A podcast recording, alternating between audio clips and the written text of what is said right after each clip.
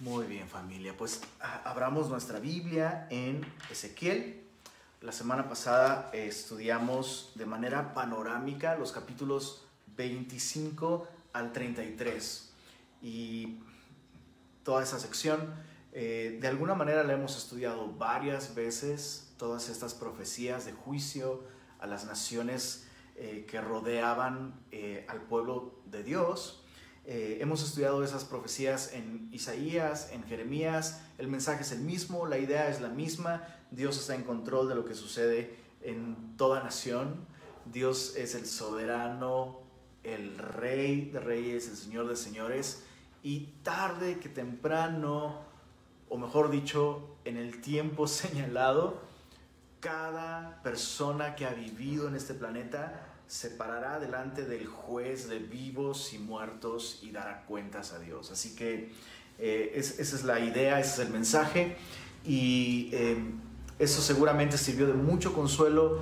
especialmente para el reino de Judá, eh, que estaban sufriendo bajo la opresión, bajo la espada de Babilonia. Esto les ayudaba a recordar quién estaba en control, quién estaba detrás de todo lo que ellos estaban sufriendo. Así que eh, te animo a que si no escuchas el estudio, lo escuches eh, en la página de eh, Semilla Monterrey o en YouTube. Y hoy vamos a continuar con el capítulo 34. A partir de aquí, el profeta Ezequiel está profetizando nuevamente, está profetizando, y el mensaje principal detrás de estas profecías es la restauración que Dios promete a la nación de Israel. Eh, pero leamos desde el capítulo 34, verso 1, dice así, vino a mí palabra de Jehová diciendo, Hijo de hombre, profeta, no, perdóname, capítulo 33, perdóname, perdóname, capítulo 33, dice así, verso 1, vino a mí palabra de Jehová diciendo, Hijo de hombre, habla a los hijos de tu pueblo y diles, cuando trajere yo espada sobre la tierra, y el pueblo de la tierra tomare un hombre de su territorio y lo, pusiere por atalaya, y él viere venir la espada sobre la tierra y tocare trompeta y avisare al pueblo, cualquiera que oyere el sonido de la trompeta y no se apercibiere, y viniendo la espada lo hiriere, su sangre será sobre su cabeza. El sonido de la trompeta oyó y no se apercibió, su sangre será sobre él. Mas el que se apercibiere, librará su, su vida. Pero si el atalaya viere venir la espada y no tocare la trompeta, y el pueblo no se apercibiere, y viniendo la espada hiriere de él alguno, este fue tomado por causa de su pecado. Recuerda el contexto, el contexto es la invasión de Babilonia, que ya sucedió, pero eh, Dios le dice a Ezequiel, quiero que otra vez vuelvas a levantar tu voz y te quiero recordar, Ezequiel, cómo funciona este asunto de la responsabilidad, de la atalaya, porque eso es lo que tú eres, tú eres como una atalaya para la nación de Israel. Entonces, cada profeta que profetizó, ahí viene la espada, ahí viene el juicio si no cambiamos nuestros caminos, si no nos volvemos al Señor, si no nos arrepentimos de nuestros pecados, si no dejamos este rumbo que lleva nuestra vida, nos vamos a topar con el juicio de Dios. Entonces cada profeta advertía, ahí viene el juicio, y la idea aquí es, pues si una atalaya en un sentido literal tiene responsabilidad, y si cumple su trabajo, quien no escuchó la alarma, pues es bronca suya. Pero así como el, atalaya, si no hace su trabajo, entonces voy a demandar la sangre de mano de él.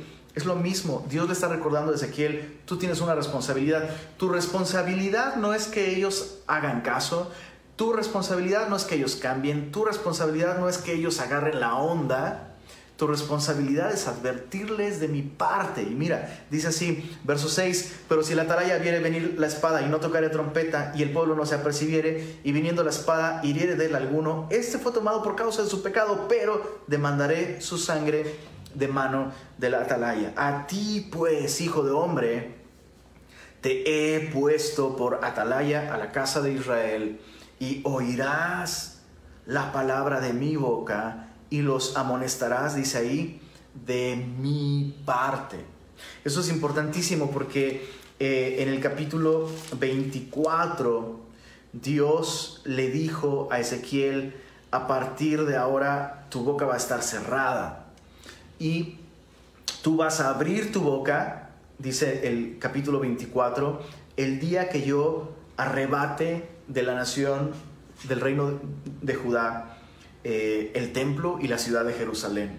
Dice el verso, solo como referencia, si lo quieres anotar, Ezequiel 24, dice verso 26, ese día, el día que cayere Jerusalén, vendrá a ti uno que haya escapado para traer las noticias. Y dice el verso 27, en aquel día se abrirá tu boca para hablar con el fugitivo y hablarás y no estarás más mudo y les serás por señal y sabrán que yo soy Jehová. Entonces eh, Dios está preparando a Ezequiel en el capítulo 33 y Dios le está diciendo, es tiempo, se acerca el tiempo en que otra vez vuelvas a levantar tu voz como atalaya. Y sabes, eh, eh, eso, es, eso es tan aplicable a, a, nuestras vidas, aquellos que tenemos una relación con el Señor. Porque la Biblia nos llama así como al atalaya, ¿no?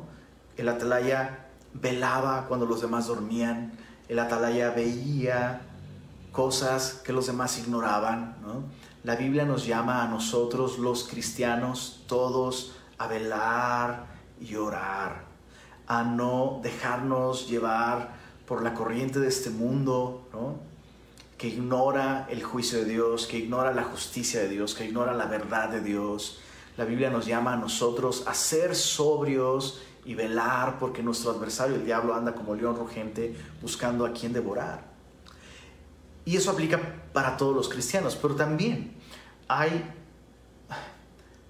hay casos especiales en los que tenemos una responsabilidad muy específica. Si tú eres papá, si tú eres papá, tú eres una atalaya y Dios va a demandar la sangre de tus hijos de ti. Dios va a demandar la sangre de tus hijos. No eres responsable, así como Ezequiel. Quiero aclarar esto antes de que nadie se condene. No, esto no es para condenarte, es para advertirte, para ayudarte a ver la enorme responsabilidad que, que tú y yo tenemos como papás. Em, así como Ezequiel, su responsabilidad no era convertirlos, su responsabilidad no era que agarraran la onda, su responsabilidad era hablar de parte de Dios y advertir. Y advertir de la misma manera, papás, nosotros no podemos convertir a nuestros hijos, no es nuestro llamado, no tenemos el poder y no es nuestro ministerio, ese es el ministerio del Espíritu Santo. Pero Dios nos llama a velar, Dios nos llama a advertir, ayudar a nuestros hijos a entender que hay consecuencias eh, de las decisiones que tomamos y especialmente, principalmente con respecto a Dios. Entonces, si tú eres maestro de la escuela dominical, Dios te va a demandar esa oportunidad que tú tienes de enseñarles la Biblia a los niños, si eres pastor de jóvenes, si das algún discipulado, em, etcétera, etcétera. Y, y, Ezequiel recibe de nuevo esta comisión, ¿no? Estuvo con, la boca cerrada. Dios cerró sus labios por años y ahora Dios le está diciendo, es tiempo de volver a levantarse y hablar. Dice el verso 8, Ezequiel 33, 8, cuando yo dijere al impío, impío, de cierto morirás. Si tú no hablares para que se guarde el impío de su camino, el impío morirá por su pecado, pero su sangre yo la demandaré de tu mano. Y si tú avisares al impío de su camino para que se apartare de él, y él no se apartare de su camino, él morirá por su pecado, pero tú libraste tu vida. Entonces, qué importante, qué, responsabilidad tan grande. Siguiendo como el mismo, eh, el mismo espíritu de este ministerio, el, el apóstol Pablo en Hechos capítulo 20, cuando se despide, de todos los ancianos eh, de, la, de, la, iglesia en Asia. Eh, justamente Pablo en Hechos 20 les dice lo mismo, les dice, soy libre de la sangre de todos ustedes, porque no he rehusado enseñarles todo el consejo de Dios. Es decir, Pablo fue fiel en darle a la iglesia el mensaje de Dios sin alterarlo, sin editarlo, sin diluirlo, fielmente transmitió todo el consejo de Dios, es decir, la palabra de principio a fin, apuntando a Jesucristo. Y por eso es que nosotros como iglesia tenemos este modo de enseñar la escritura, de ir a través de la Biblia, para no saltarnos nada, para realmente considerar todo el consejo de Dios. Y una vez más, insisto, qué importante es, especialmente eh, esposos, guiar a sus espositas, como papás, guiar a nuestros hijos, en cualquier ámbito de responsabilidad que Dios te ha dado sobre otra persona, Dios te lo ha dado para ser de bendición y para ser un canal de la voz de Dios, del mensaje de Dios revelado en su palabra. Bueno, Dios vuelve a comisionar a Ezequiel y en el verso 10 dice así, tú pues hijo de hombre, di. Entonces Dios le recuerda, esta es su responsabilidad, así como la atalaya solo tiene que anunciar, ahora este es el mensaje, verso 10, tú pues hijo de hombre, di a la casa de Israel, vosotros habéis hablado así. O sea, eso es lo que la nación de Israel decía. Nuestras rebeliones y nuestros pecados están sobre nosotros y a causa de ellos somos consumidos. ¿Cómo pues viviremos? La pregunta básicamente era, ok, somos pecadores, hemos alcanzado la medida de nuestra maldad, Dios nos ha disciplinado, nos quitó el, privilegio de vivir en Jerusalén, nos sacó de la tierra prometida. ¿Cuál es el chiste? O sea, si ya soy pecador, la paga del pecado es muerte, ¿qué caso tiene intentarlo si soy pecador desde el vientre de mi madre, si yo no puedo hacer nada por solucionar mi pecado, o sea, la corrupción total, ¿no? Encuentro que dentro de mí hay, otra, hay una ley que se revela contra la ley de Dios y el bien que quiero hacer no lo puedo. El mal, el mal que aborrezco hacer, eso termino haciendo por miserable de mí. ¿Cuál es el punto? Ya estamos condenados. Y mira, e-, eso es tan interesante, ¿no? Porque lo que Ezequiel ha hecho ha sido realmente una y otra vez confrontar a la nación con su condición, su condición pecadora. Y finalmente, verso 11, diles, escucha esto, por favor, semilloso, pon mucha atención, este versículo es fantástico. Verso 11, diles, vivo yo, dice Jehová el Señor, que no quiero la muerte del impío. Una mejor traducción sería no encuentro deleite, no encuentro placer. O sea, no es algo que a mí se me antoja, uh, se me antoja, se me antoja ver morir al impío, ¿no? No, Dios dice, no encuentro placer, no encuentro deleite, no deseo la muerte del impío, sino que se vuelva el impío de su camino y que viva. Entonces fíjate cómo estamos tan perdidos, ¿no? Estamos tan irremediablemente perdidos que cuando Dios nos dice, ¡Ey, estás perdido! Pues sí, pues ya, pues, pues ya, ¿qué? ¿Ya para qué intento? Ya, estoy perdido. Dios dice, no hay en su palabra que estoy perdido.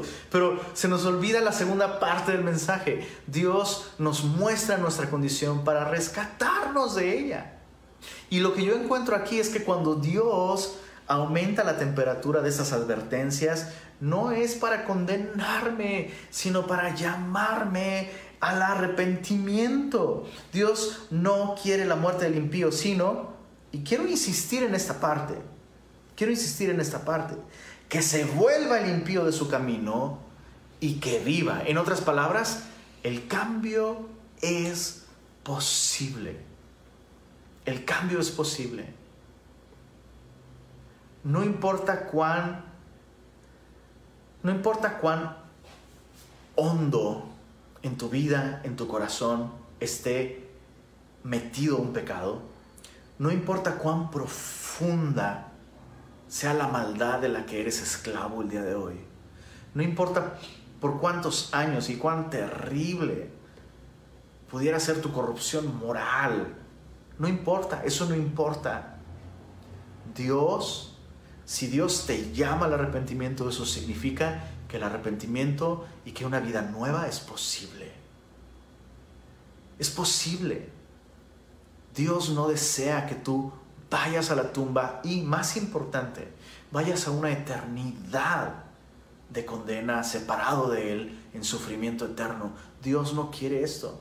Y entre más enfático y más severo es el mensaje de eh, exhortación, el mensaje de juicio, eso es porque así de intenso es el deseo de Dios de que el impío se vuelva de su camino y que viva. Entonces, respondiendo a la pregunta que el pueblo se hace, ¿cómo pues viviremos?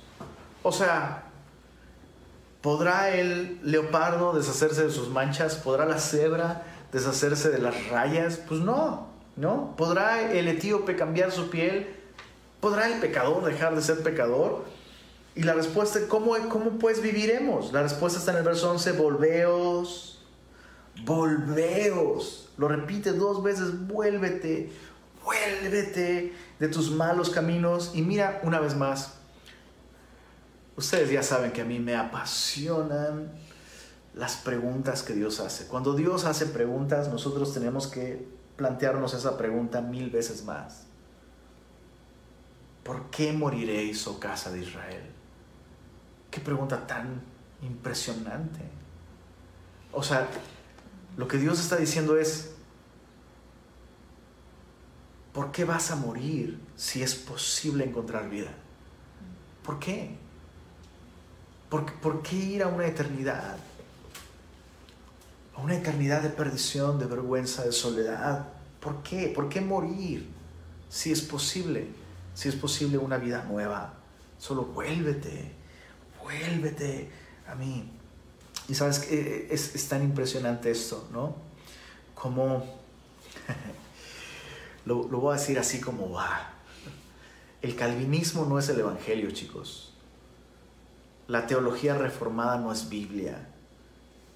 No estoy diciendo que todo lo que hay ahí hay que desecharse. No, hay cosas valiosísimas, hay cosas impresionantes, pero la Biblia es la Biblia, es única. Y yo encuentro aquí, otra vez, encuentro aquí que Dios no es calvinista. Porque aunque Dios por capítulos y capítulos y libros señala la corrupción total del hombre y su incapacidad para salvarse, Dios una y otra vez, en medio de esas porciones, incluye invitaciones como estas en las que Dios dice, hey, Solo vuélvete. Vuélvete. ¿Por qué has de morir? Y no te preguntes, no, pues qué, ¿cómo vamos a vivir si, pues, la corrupción total del hombre, el tulipán, ¿no? Total corruption, ¿no? Dios dice, eso no es Biblia. Vuélvete. Vuélvete. Es posible, una nueva vida es posible, el cambio es posible, nuevos hábitos son posibles, una nueva mente, un nuevo corazón, un nuevo matrimonio un nuevo carácter. Es posible. No tienes que morir siendo ese viejo amargado y paciente que no es capaz de esperar, de servir, de tolerar. No tienes que morir siendo ese avaro todo el tiempo adorando el dinero y sirviéndote de las personas para conseguir dinero en lugar de servir a las personas con tu dinero y a Dios con tu dinero. No tienes que morir siendo un avaro, no tienes que morir siendo un inmoral sexual, no tienes que morir siendo siendo la hermanita chismosa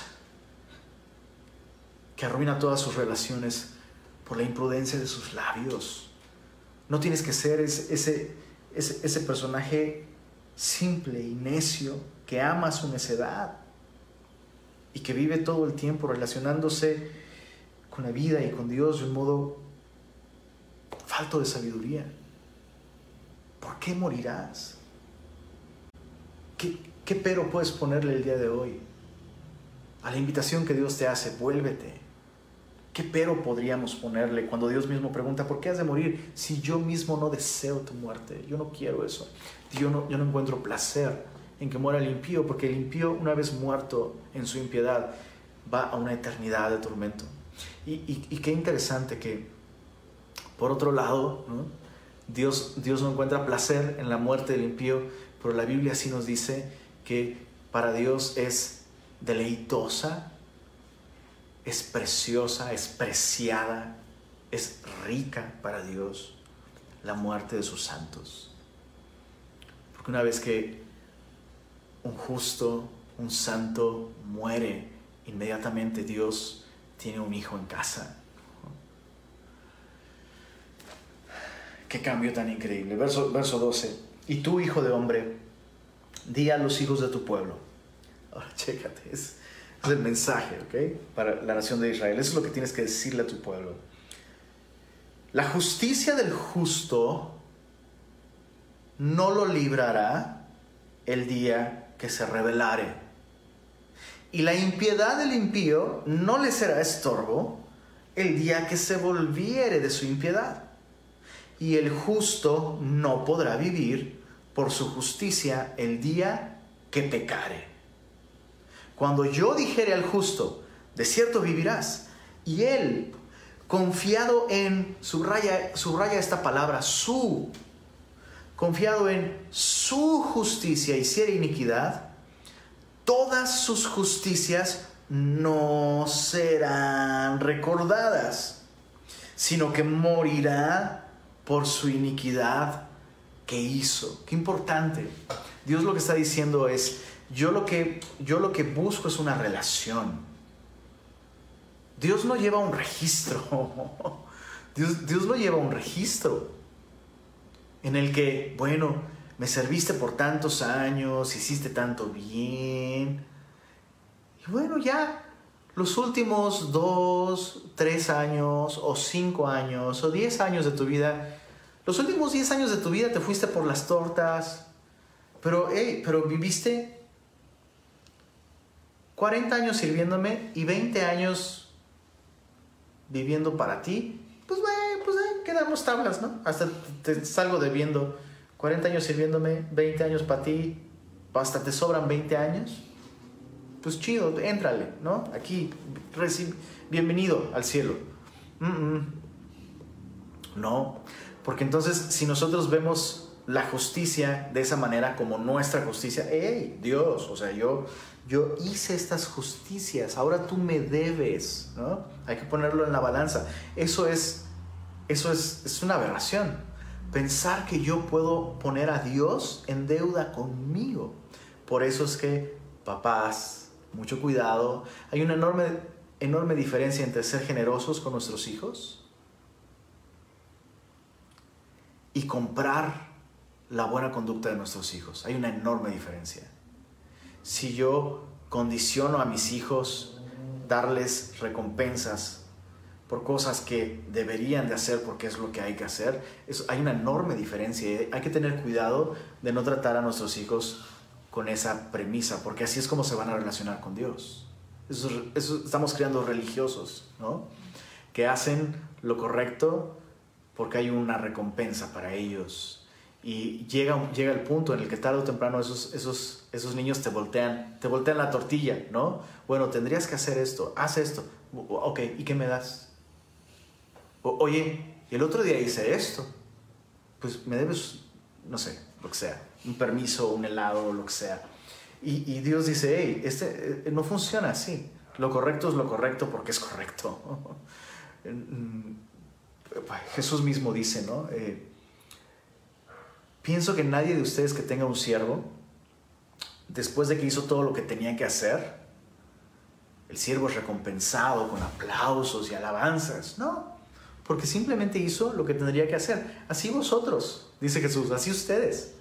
Palabras de Jesús, ¿eh? Así ustedes, cuando hacen lo que tienen que hacer, pues lo que tienes que hacer es tu obligación, digan, siervos inútiles somos, porque lo que debíamos hacer, hicimos, ¿no? Entonces, no te cuelgues la medallita, porque no he sido súper paciente, no he servido. Pues qué, es lo que tienes que hacer porque es lo justo, ¿no? No, no podemos vivir así. Y qué terrible es esto. Eh, eh, esto es tan frecuente. Personas que vivieron algún tiempo aparentemente, aparentemente, adorando al Señor, sirviendo al Señor, pero luego se apartan de la fe y viven en pecado confiando en que su situación delante de Dios está bien, porque por muchos años hicieron lo correcto, o por muchos años predicaron, o por muchos años sirvieron, o por muchos años fueron a la iglesia, o por muchos años dieron recursos, lo que sea. Y Dios dice, esto no funciona así. Hay muchos textos que podemos eh, eh, meditar al respecto. Romanos capítulo 6, solo apúntalo. Romanos capítulo 6, solo apúntalo. Ya te vi que estás yendo a la, a la Biblia. Solo apúntalo. ¿Ves pues cómo no obedeces? Romanos capítulo 6, ¿qué pues diremos? ¿Perseveraremos en el pecado para que la gracia abunde? Ay, pues Dios perdón, Dios perdón, Dios es amor, Dios es amor, a Dios le encanta perdonar, a mí me gusta pecar, somos el complemento perfecto. No, no, en ninguna manera, porque los que hemos muerto al pecado, ¿cómo viviremos? ¿Cómo viviremos? Haciendo eco a la pregunta de, del pueblo, ¿cómo pues viviremos si de por sí somos pecadores? Ahora te volteo la pregunta, dice Pablo, ¿cómo viviremos en pecado siendo que Dios nos salvó? ¿No? Eh, primera de Juan capítulo 1, apúntalo nada más. Primera de Juan capítulo 1. Si se te fue alguna cita, se la puedes pedir a la hermana Aime, ella apunta todo. O a Rosy, Rosy hace transcripciones y mis predicas. Sus apuntes están más chidos que los míos, Este, primera de Juan capítulo 1, verso, uy, uy, uy. Uy, uy, uy. Primera de Juan capítulo 1, verso 6. Las chicas en la reunión de oración, por cierto, comercial, mañana, reunión de oración de mujeres a las 10 de la mañana. Pide la clave de acceso, tienen un devocional después de orar y están en, el, en, en la carta de Juan, el apóstol del amor, bro. ¿Quieres que te traten con amor? Escúchate esto. Primera de Juan 1, 6. Si decimos que tenemos comunión con Él y andamos en tinieblas, mentimos y no practicamos la verdad. Y ahí le paro, porque si no me empiezan a sangrar los ojos. Santiago capítulo 2, Santiago capítulo 2, verso 14, acompáñame ahí.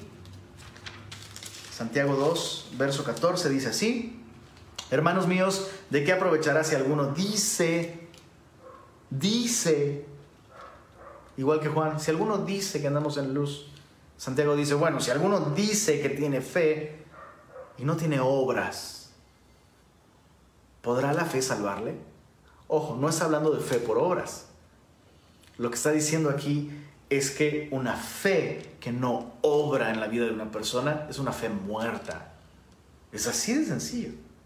Dice el verso 18, pero alguno dirá, tú tienes fe y yo tengo obras, muéstrame tu fe sin tus obras y yo te mostraré mi fe por mis obras. En otras palabras, lo que Santiago está diciendo es, si tú dices que tienes fe, pero tu manera de obrar no cambió a partir de que abrazaste la fe, tu fe está muerta, no te salva. Punto.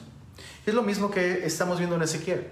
Dios está diciendo, eh, el que dice que es un justo, pero llegado un tiempo en su vida se aparta y vive inicuamente, esa persona morirá.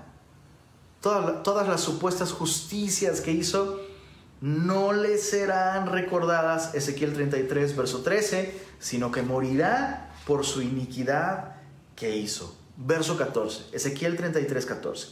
Y cuando yo dijere al impío, de cierto morirás, si él se convirtiere de su pecado e hiciere según el derecho y la justicia, por supuesto, no el derecho mexicano, ¿verdad? Por supuesto que no.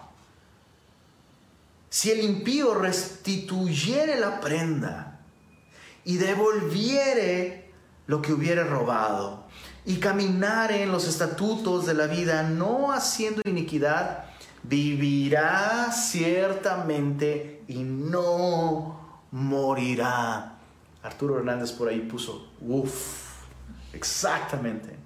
Verso 16, no se le recordará, mira qué hermoso versículo, no se le recordará ninguno de sus pecados que había cometido, hizo según el derecho y la justicia, vivirá ciertamente. Qué importantes estos últimos versículos. La clave está en convertirse del pecado. En el caso número uno, la persona que hacía obras de justicia, las hacía por religiosidad, su corazón no se había vuelto al Señor, tarde o temprano se volvió evidente que el corazón de esa persona estaba entregado al pecado, no había nacido de nuevo. Pero si el impío escucha la advertencia de Dios, Dios le, le dice, de cierto morirás. Oh, y el impío creyere lo que Dios le está diciendo. Y al creerlo, actuar en respuesta, volviéndose al Señor, convirtiéndose de su pecado, dice el Señor, vivirá ciertamente y no morirá. Y es interesante porque lo que vemos aquí es que la conversión tiene efectos en la vida práctica de la persona. Por favor, meditemos en esto. Aquí está diciendo, hey, si esta persona se convierte, esta persona va a hacerlo evidente por cómo se relaciona con su propio pecado, eso es muy importante. Va a restituir la prenda, es decir, si la persona robó, escucha esto, esos chicos, chicos, por favor, esto es tan básico, eso es tan básico y tristemente es algo que no está tan claro a veces en la vida de muchos cristianos. La persona, esta persona robaba y luego se convierte, lo que hace es restituir. Te robé, te restituyo lo que robé.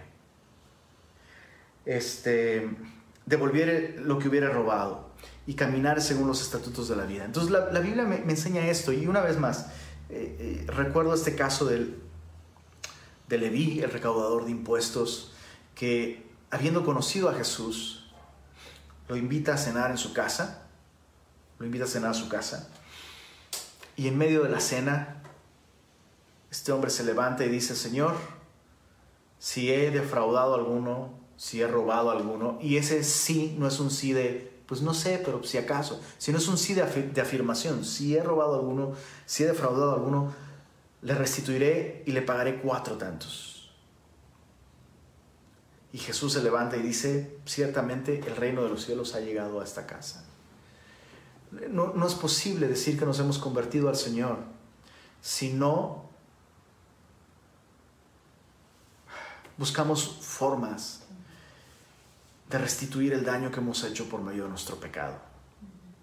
Y sabes, perdón que ponga tantos ejemplos de, la cultura y de... Pero es que me sorprende, me sorprende que hasta personas no cristianas tengan al menos en un concepto de, de ideales lo que la Biblia nos dice que para ti y para mí deben ser realidades. Pero en, esta serie de Hawkeye es súper interesante, súper interesante cómo esta chica que se está convirtiendo en una heroína, al final, se los voy a spoilear, ni modo, ¿por qué no se ponen al tiro? Se las voy a spoilear, pero al final de la temporada, esta chica descubre que su mamá había estado involucrada en actividades criminales. Y al final esta chica confronta a la mamá con esto y la mamá para variar, bro, como, como si como si estos cuates espiaran mis consejerías, bro. Pero lo hice por mi familia. Lo hice por la familia. Lo hice porque. Lo hice por, por, por mi amor de mamá. Lo hice. Y esta chica, en un acto de heroísmo impresionante, cuando la mamá dice, ah, eso es lo que hacen las heroínas, entregan a la policía a sus mamás. Y esta chica dice, lo siento, mamá y entrega, entrega a su mamá a la policía. Eso es ficción, por supuesto es ficción. Pero, es impresionante cómo personas no cristianas tienen, tienen mejor este concepto de un héroe, eso es lo que haría. ¿no? Aún, aún perdiendo personalmente algo, haría, haría justicia. ¿Cuánto más un cristiano?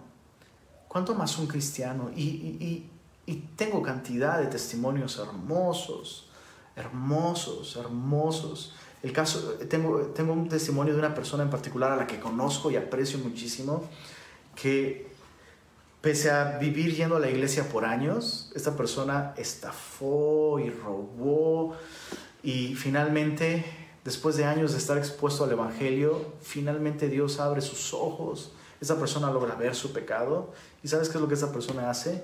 confiesa todo lo que hizo, se lo confiesa a sus empleadores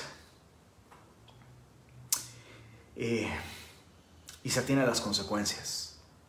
No pretende huir, no pretende hacer nada, para escapar o para minorar las consecuencias de su maldad. Y Dios, para variar, no, no, es, no es, algo que Dios promete, pero, pero Dios sorprendentemente libró a esta persona de una cárcel segura. O sea, de, o sea, en cualquier escenario lo normal es que esta persona hubiera terminado el resto de su vida en la cárcel. Y Dios obró un milagro y Dios permitió que esta persona tuviera un acuerdo para pagar todo lo que había robado, literalmente, literalmente.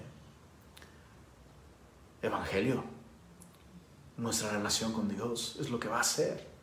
Va a transformar un corazón egoísta que piensa solo en sí mismo por un corazón que anhela, anhela restituir y traer alivio a las personas a las que lastimó y ofendió y dañó con su pecado. ¿Por qué? Porque ahora ha experimentado la gracia. Qué importante, qué maravilloso, qué maravilloso es el poder del Evangelio. Entonces, Dios está trayendo este escenario, estás confiando en tu justicia. Si tú te apartas, revelando que nunca tuviste una relación conmigo y te apartas, toda tu justicia no, no son abonos chiquitos. Pero el impío que vivió toda su vida impíamente, si de todo corazón, si de verdad se vuelve a mí, y el fruto de esa conversión lo lleva a enmendar, a restituir, a resarcir el daño, entonces esa persona no morirá porque su conversión fue genuina. Verso 17, mira, Ezequiel 33, verso 17, luego dirán, Dios le está diciendo a Ezequiel, luego dirán los hijos de tu pueblo, no es recto el camino del Señor, o sea, esto no es justo, ¿cómo? Por años prediqué, por años serví, por años, ¿no? ¿Cómo nada más por, por, por dos o tres añitos acostándome con una mujer que no es mi esposa? Por dos o tres añitos, pues robando a la iglesia pues algo que me gané, ¿no? Por dos o tres añitos, no sé, lo que sea. No es justo, Señor. Qué increíble. El camino de ellos es el que no es recto, dice el Señor.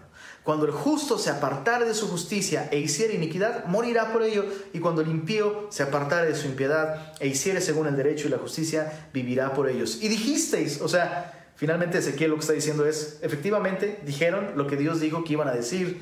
No es recto el camino del Señor. Yo os juzgaré, oh casa de Israel, a cada uno conforme a sus caminos. ¿Y sabes qué?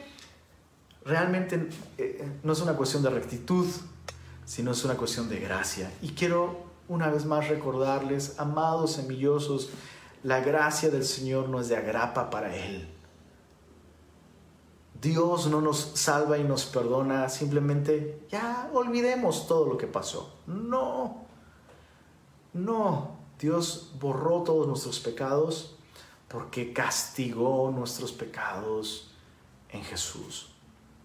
Cualquier otro concepto de gracia es un concepto no bíblico. Por eso es que a nosotros como cristianos nos debe doler el pecado, debemos apartarnos del pecado. Ninguno de nosotros, quiero insistir en esto, ninguno de nosotros el día de hoy tiene realmente un historial limpio de pecado. Ninguno de nosotros el día de hoy tiene la capacidad de dejar de pecar. Pero eso es muy distinto a apartarnos del camino de justicia, ¿sabes? ¿Se entiende? Es, distinto de darle la espalda al Señor y, y abrazar la injusticia y la impiedad. Por eso es tan importante cristianos. La justicia es importante para el Señor. ¿Hablaste mal de alguien? La verdadera justicia no es solo, pues ya dejé de hacerlo. No, ve, dile a esa persona, ve a todas las personas con las que difamaste a una persona, ve y diles, perdóname, pequé contra esa persona. Ya hablé con esa persona, ya le dije lo que hablé, ya le pedí perdón. No lo vuelvo a hacer, perdóname. Eso es justicia. Eso es justicia. Robaste en tu trabajo. Cualquier no cristiano, de pronto porque la, conciencia le remuerde, deja de hacerlo y listo. Uy, no me agarraron. Un cristiano de verdad va y confiesa y paga. Si me, quieres denunciar, denúnciame. Estoy dispuesto a pagar, devolver lo que robé, perdóname. Pecaste contra tu cónyuge. E, esto es tan básico y es, es una desgracia que pastores, entre comillas, pastores, entre comillas, animan a aquellos que han caído en adulterio a no confesar. Oh, ya, ya confesaste al Señor. Ya es suficiente, no tienes que decirle a tu esposa. No tiene por qué enterarse. Vas a generar más problemas en tu casa. No, si tú, aquí dice la Biblia que si tú confiesas tus pecados, el Señor te, te, te perdona tus pecados y te limpia de maldad. ¿Cómo es posible? Nosotros como cristianos necesitamos ir más allá, ¿no? Porque queremos vivir vidas que agradan a Dios, queremos vivir en la luz, en la luz.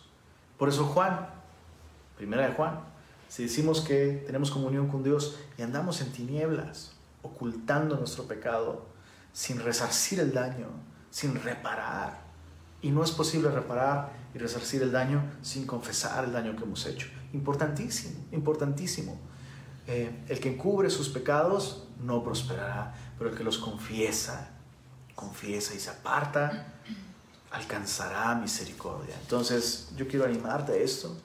Esto es algo importante en la vida cristiana, importantísimo. Dios mismo lo está diciendo. Bueno, verso 21.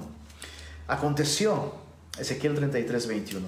Aconteció en el año duodécimo de nuestro cautiverio, en el mes décimo, a los cinco días del mes, que vino a mí un fugitivo de Jerusalén. La fecha es muy importante. Llega este fugitivo de Jerusalén diciendo, la ciudad ha sido conquistada. Para aquellos que eh, toman notas, pueden anotar ahí junto a este versículo Ezequiel 24. 24, 25 al 26. Es justo lo que leímos al principio de este estudio. Dios le dice, el día que caiga la ciudad, ese día vendrá a ti uno que haya escapado a darte la noticia. Y en el capítulo 24, verso 1, se nos da la fecha de cuando Dios le dijo esto. Eh, Ezequiel 24, verso 1, vino a mí palabra de Jehová en el año noveno del cautiverio. Esto es a los nueve años de que Ezequiel fue llevado cautivo a Babilonia. Vino a mí eh, palabra de Jehová en el año noveno, en el mes décimo. Hijo de hombre, escribe la fecha de este día. El rey de Babilonia puso sitio a Jerusalén este mismo día. El sitio duró varios años y finalmente en el capítulo 33 la fecha es año duodécimo. Entonces pasaron tres años desde que inició el sitio a la ciudad de Jerusalén hasta que la ciudad cae y este eh, em, fugitivo llega a Babilonia, se encuentra con eh, Ezequiel y le da noticias, la ciudad ha sido conquistada. Verso 22, Ezequiel 33, verso 22, y la mano de Jehová había sido sobre mí la tarde antes de llegar el fugitivo y había abierto mi boca hasta que vino a mí por la mañana y abrió mi boca y ya no estuve más callado. Y vino a mí palabra de Jehová diciendo, Hijo de hombre, los que habitan aquellos lugares asolados en la tierra de Israel hablan diciendo, Abraham era uno y poseyó la tierra, pues nosotros somos muchos. A nosotros nos es dada la tierra en posesión. O sea, estos vatos creen que pueden que pueden vivir en la tierra que Dios les prometió dependiendo de los números y las mayorías y, una cuestión de estadísticas y de probabilidad. O sea, Abraham medio muerto era uno, conquistó la tierra, nosotros somos, pues, pues uy, somos un chorro. Sí se arma. Él. Por tanto, diles, verso 25, así ha dicho Jehová el Señor, comeréis con sangre y a vuestros ídolos alzaréis vuestros ojos y derramaréis sangre y eh, poseeréis vosotros la tierra, no es con espada ni con ejército, mas con mi Santo Espíritu, dice el Señor. O sea, ustedes están confiando en que por ser muchos y por ser descendientes de Abraham van a poseer la tierra, siendo que están comiendo carne con sangre, cosa que les prohibí. Están adorando a otros dioses falsos, cosa que les prohibí están asesinando y matando, violando uno de mis mandamientos. O sea, su relación de ustedes conmigo está terrible, está mal. Y creen que pueden vivir en la tierra que yo les prometí. Y, y muchas veces nos pasa lo mismo, ¿no? Esa paz que sobrepasa todo entendimiento. Ese gozo inefable. Esa sabiduría que Dios promete, ¿no? ¿Alguno tiene falta de sabiduría? Pídala a Dios, Dios se la dará, ¿no? E, e, esa promesa de encontrar respuestas a las grandes interrogantes de nuestro caminar diario. Jesús dice, pues el que busca encuentra, ¿no? Todas esas cosas que la vida cristiana nos ofrece, e, esa tierra prometida, esa vida en el Espíritu. Muchos cristianos dicen, pues ¿qué onda? ¿Por qué, por qué, por qué no puedo vivir? ¿Por qué no puedo disfrutar de eso si me estoy esforzando un chorro? Pues porque no es una cuestión de esfuerzo, es una cuestión de relación. Es una cuestión de relación. ¿Cómo esperas vivir en la tierra prometida si vives adorando otros dioses, si vives ofendiéndome, si vives así? Por tanto, verso 25, diles, así ha dicho Jehová el Señor. Lo estoy leyendo de nuevo, perdón. Comeréis con sangre, a vuestros ídolos alzaréis vuestros ojos, derramaréis sangre y poseeréis la tierra. Estuvisteis sobre vuestras espadas hicisteis abominación y contaminasteis cada cual a la mujer de su prójimo y habéis de poseer la tierra, les diréis así, así ha dicho Jehová el Señor, vivo yo, que los que están en aquellos lugares asolados caerán a espada, y al que está sobre la faz del campo entregaré a las tierras para que lo devoren, y los que están en las fortalezas y en las cuevas de pestilencia morirán, y convertiré la tierra en desierto y en soledad, y cesará la soberbia de su poderío, y los montes de Israel serán asolados hasta que no haya quien pase, y sabrán que yo soy Jehová cuando convierta la tierra en soledad y desierto por todas las abominaciones que han hecho. El propósito de la reprensión divina, de la disciplina divina, es manifestar y revelar aspectos de su carácter. ¿no? O sea, sabrán que yo soy Jehová cuando haya traído este juicio. Por eso, una vez más, qué terrible es hacernos un Dios a nuestra medida. Qué terrible es escoger aquellas partes de la Biblia que nos resultan cómodos, cómodas y desechar el resto. Porque cuando hacemos esto, Dios se va a encargar de que aquellas verdades que rechazamos, ay no, Dios es puro amor. Dios, Dios no castiga, Dios no juzga, a Dios no le importa cómo vivas. Siempre y cuando tú ames y dice así, pues sí, pues Dios sabe que eres pecador, pero pues ya Cristo murió.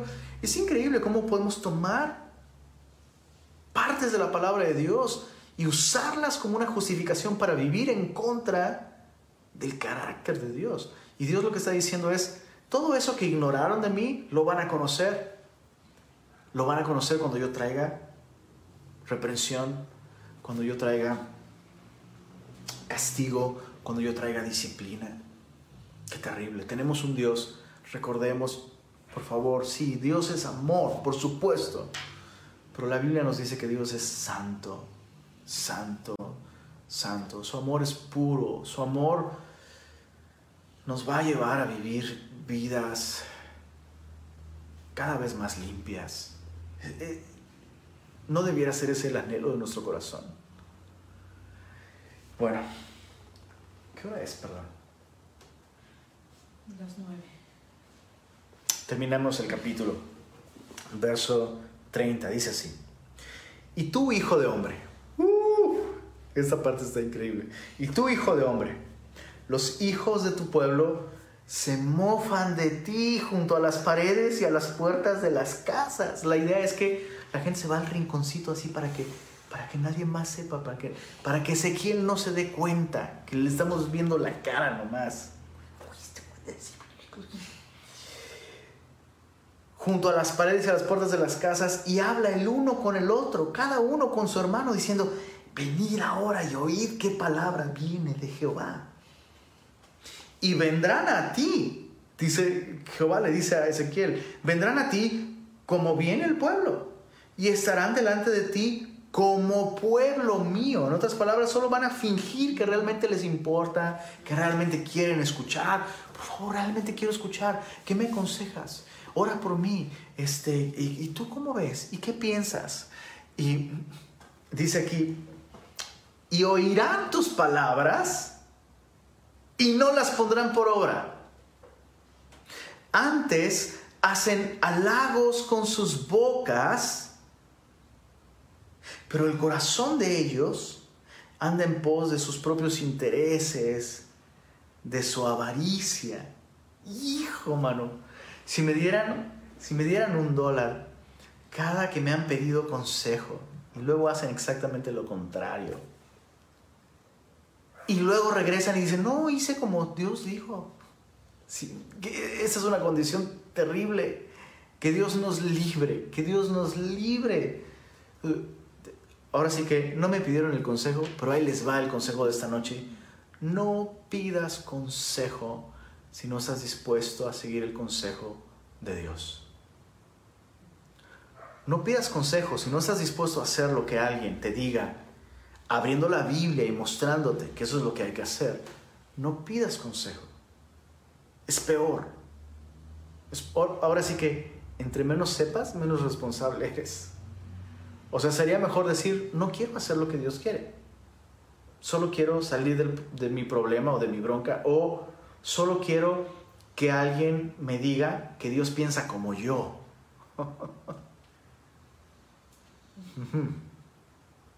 Entonces Dios advierte a Ezequiel, Ezequiel, tú vas a decir todo esto, tú vas a dar ese mensaje y ellos van a venir y van a decir, y, te van a hacer halagos con sus bocas. Ay, el, estudio estuvo padrísimo, ¿eh?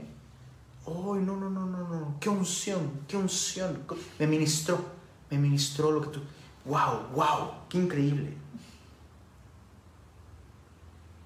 Verso 32, escucha esto. Y he aquí que tú eres a ellos como cantor de amores, hermoso de voz y que canta bien. En otras palabras, cuando tú vas a escuchar a un cantante, solo vas a entretenerte solo vas a pasar el tiempo, ¿no? Es entre tanto pasa el tiempo. Pues quiero entretenerme, vamos a escuchar al cantante. Dice, para, para ellos, tú eres como cantor de amores. Ay, qué bonito, ¿eh? Qué bonito, no, qué bonito habla el pastor, qué bonito habla el predicador, qué bonito habla. Ay, habla tan bonito el que me disipula, ¿no? Y oirán tus palabras, pero no las pondrán por obra. Pero o sea, Dios está insistiendo con Ezequiel. Ezequiel, tu misión no es transformarlos. Tu misión no es asegurarte que ellos hagan lo que tienen que hacer. Tu misión es simplemente ser un portador de mi mensaje, fielmente. Hasta ahí llega tu responsabilidad. Es más, te lo adelanto de una vez, van a venir, van a escucharte, ni te emociones. No van a hacer. Te están criticando por detrás y luego vienen y te dicen, ay, qué padrísimo el estudio. Pero no están, no, no están haciendo lo que lo que tú les dices que de parte mía que tienen que hacer. Pero cuando ello viniere, cuando viniere qué? Pues lo del verso 29. Sabrán que yo soy Jehová cuando convierta la tierra en soledad y desierto. Cuando ello viniere y viene ya, sabrán que hubo profeta entre ellos. Entonces lo que, lo que Dios está diciendo es, mi consuelo debe ser tu consuelo. El consuelo de saber que se les dijo. Ese debe ser tu consuelo. Bueno, a menos se les advirtió. Y pues tomaron su decisión. Tomaron su decisión. ¿Cómo quisiera poner en tu mente esta imagen mental y en tu corazón e, esta impresión? Hay, hay un meme que anda por ahí circulando de un changuito un changuito. El changuito está con carita así de. Con carita de sospecha, ¿no? Entonces el meme, el meme dice: No me hará daño, por, ponerte un ejemplo, ¿no? Por ponerte un ejemplo. No me hará daño comerme la verdura así. Así como. Así sin pozole, ¿no? ¿Cómo quisiera que nosotros tuviéramos esa misma filosofía, pero con la Biblia? No me hará daño escuchar los estudios bíblicos así. Así como así sin ponerlos por obra? Porque la respuesta sería, claro que sí, por supuesto que sí. Es terrible, es terrible esta condición. Señor, ten misericordia de nosotros. Ayúdanos, Señor. Por favor, no permitas que sigamos escondiendo más, maquillando más nuestra religiosidad, si es, si es que estamos en esa condición. No permita, Señor, que vivamos más engañándonos a nosotros mismos. Tu palabra dice, Señor, que, que no nos engañemos a nosotros mismos, que tú no puedes ser burlado, porque todo lo que sembramos, eso segaremos. Así que no queremos vivir, no queremos seguir viviendo, sembrando para nuestra carne, Señor. Haciendo devocionales, yendo a la iglesia y demás, pero solo con la intención de acumular puntos para poder pecar a gusto. Qué terrible condición. Líbranos, líbranos, Señor, de semejante condición. Líbranos. Porque como tu palabra lo dice, Qué terrible es caer en ese proverbio de que el perro vuelve a su vómito y la marrana a revolcarse en el lodo cenagoso. Líbranos de eso, Señor. Líbranos de ser aquellos de quienes tú dijiste, mejor les habría sido nunca haber conocido el camino de justicia que habiendo escuchado la buena nueva, volverse del santo mandamiento. Líbranos, Señor. Líbranos de la religiosidad, líbranos de la hipocresía, Señor. Y yo te ruego que aquellos que, aquellos que están el día de hoy luchando con el pecado también puedan ver no solo la advertencia, sino la esperanza, Señor. Que tú no te deleitas en la muerte del impío, sino que el impío abandone su camino, se vuelva y viva. Señor, yo te ruego que aquellos que que viven luchando con el pecado el día de hoy puedan escuchar esto con esperanza, que tú no quieres la muerte del impío, sino que viva, Señor. Y gracias por tu Hijo Jesucristo, que murió en la cruz para pagar todos nuestros pecados y darnos la seguridad de una vida eterna. Gracias porque al morir y resucitar podemos recibir tu Espíritu morando en nosotros y con Él recibir una nueva mente, un nuevo corazón, Señor. Gracias por el nuevo nacimiento, Señor. Y gracias por tu paciencia, Señor. Gracias por la santificación, que aunque es lenta y al ritmo de cada uno, es un proceso seguro, pues el que comenzó en nosotros la buena obra, la perfeccionará. Gracias, Señor. Gracias por tu poder para salvarnos. En el nombre de Jesús.